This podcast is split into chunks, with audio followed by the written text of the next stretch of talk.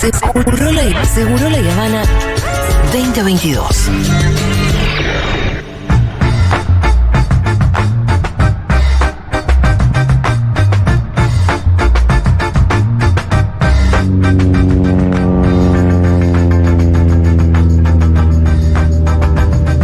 Bueno, no está Maturrosu, así que el lado B de Un Mundo de Sensaciones, lo que Juan Manuel Carno te cuenta, va a estar a cargo nuestro. Me encanta. Sí.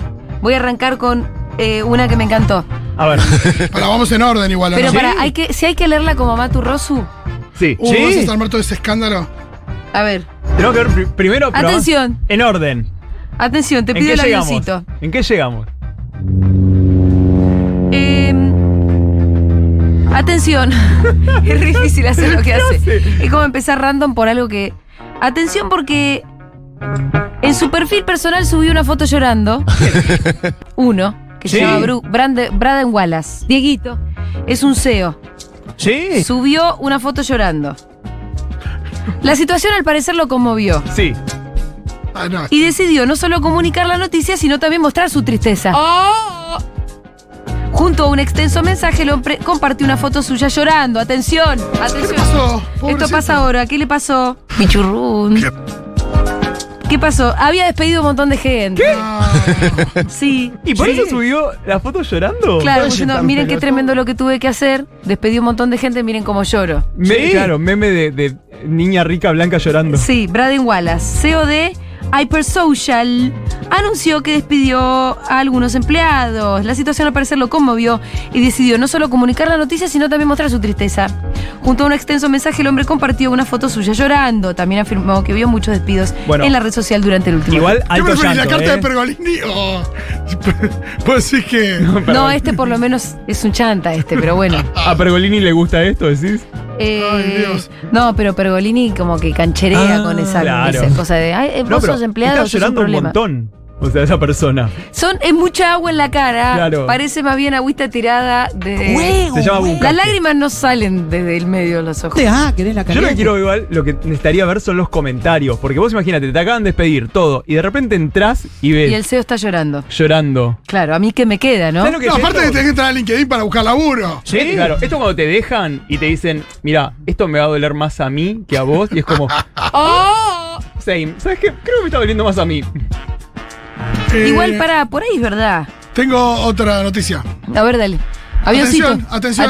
Atención. Avioncito. ¿A dónde vamos? Venimos acá a Argentina.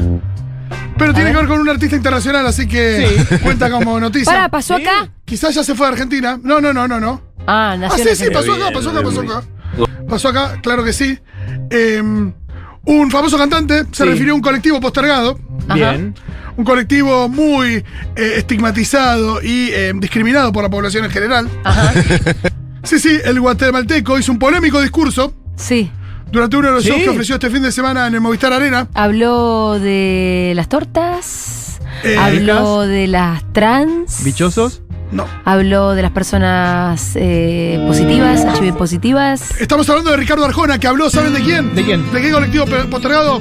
Eh, Los hombres cis heterosexuales. ¡Ay, pobre! Ponele el llanto del de recién. Sí. O sea, por favor. ¿Qué es lo que dijo Arjona? Escuchémoslo.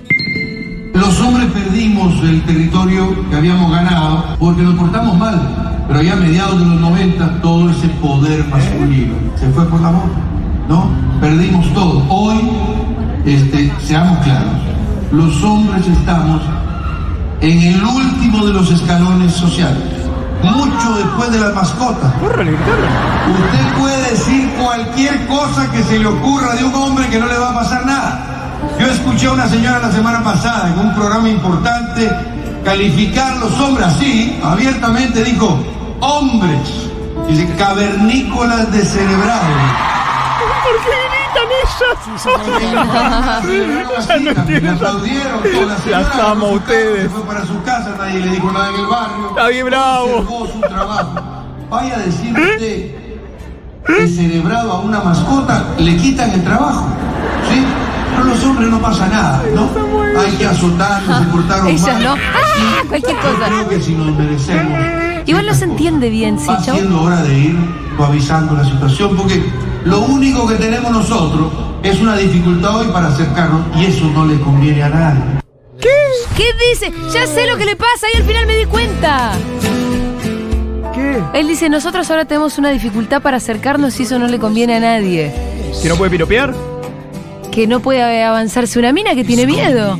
No, ¿sabes para mí cuál es el problema? Ca- ahora cada vez que se pone a escribir letras, tipo, hay alguien al lado diciéndole no puede decir acoso, abuso, abuso, Boludez, acoso, horrible. boludez, horrible, viejo. Y tipo, y él como, no, pero tengo una letra re buena de, de que si te celos porque te amo. No, Eso no, eso no, histeria. tengo otra buenísima que es tipo. Es toda un- un hombre- psicópata, es toda psicópata. Quiero ser yo esa persona. ¿Eh? Sería mi trabajo ideal. Verificador de letras de Arjona. O sea, Pero le pasó, obvio que Arjona quedó recorrido con todo, ¿eh? Yo un poco lo entiendo, te digo que hasta Sí. lo compadezco. Es un señor que quedó pedaleando en el aire. total. Eh, eso, es como Jorge Corona, tiene que repensar su carrera. Tenés que repensar todo, tenés que revisar lindo. absolutamente todo para atrás. Qué lindo crossover, ya que estamos en Y eso que no- multiverso, Arjona y Corona. Sí.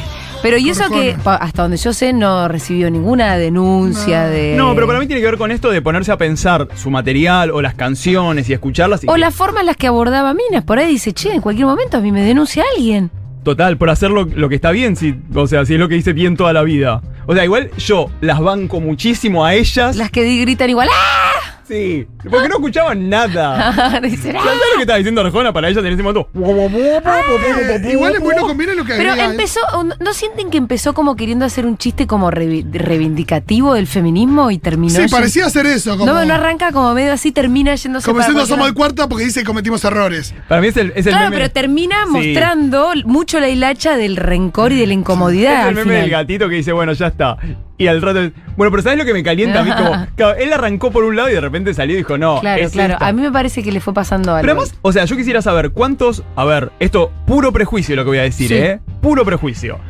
¿Cuántos hombres cis hay en el recital de Arjona escuchándolo decir eso? Pocos. Pocos. No digo ninguno, los hay, Sí. pero es como, ¿a quién le está hablando?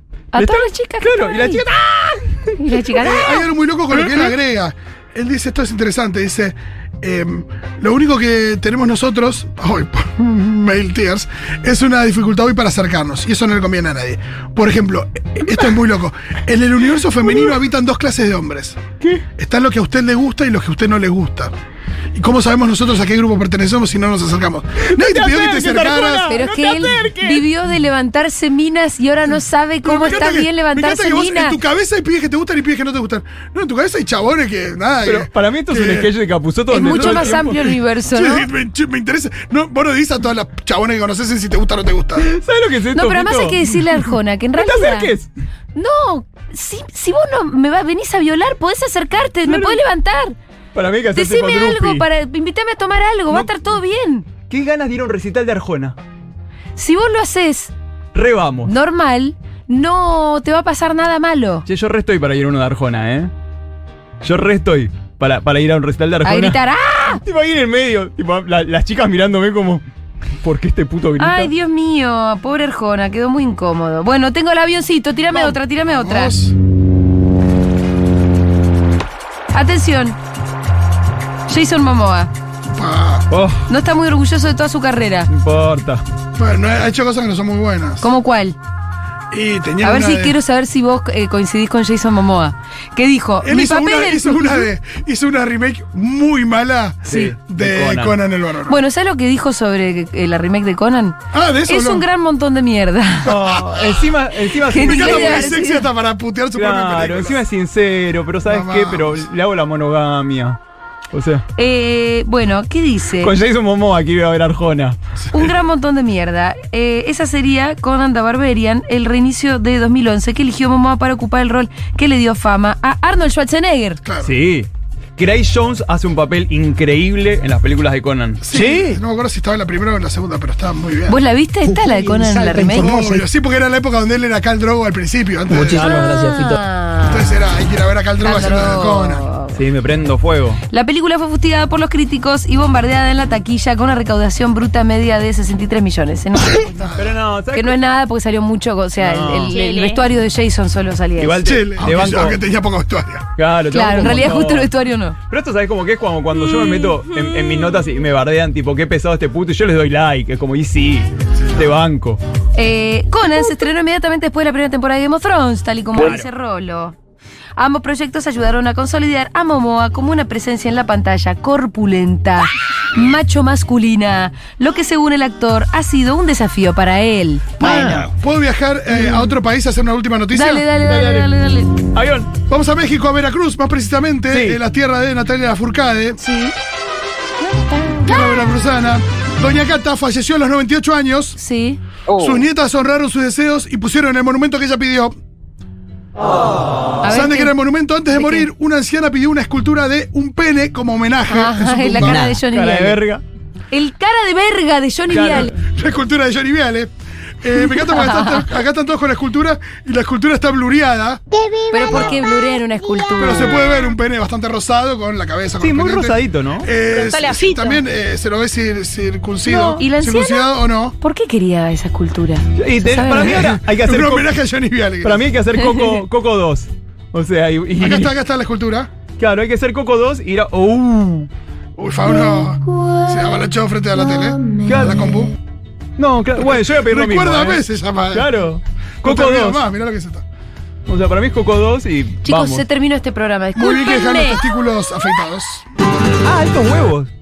Se terminó este programa, Diguito, así que llévatelo, ¿eh? Sí. Piri, piri, piri, piri.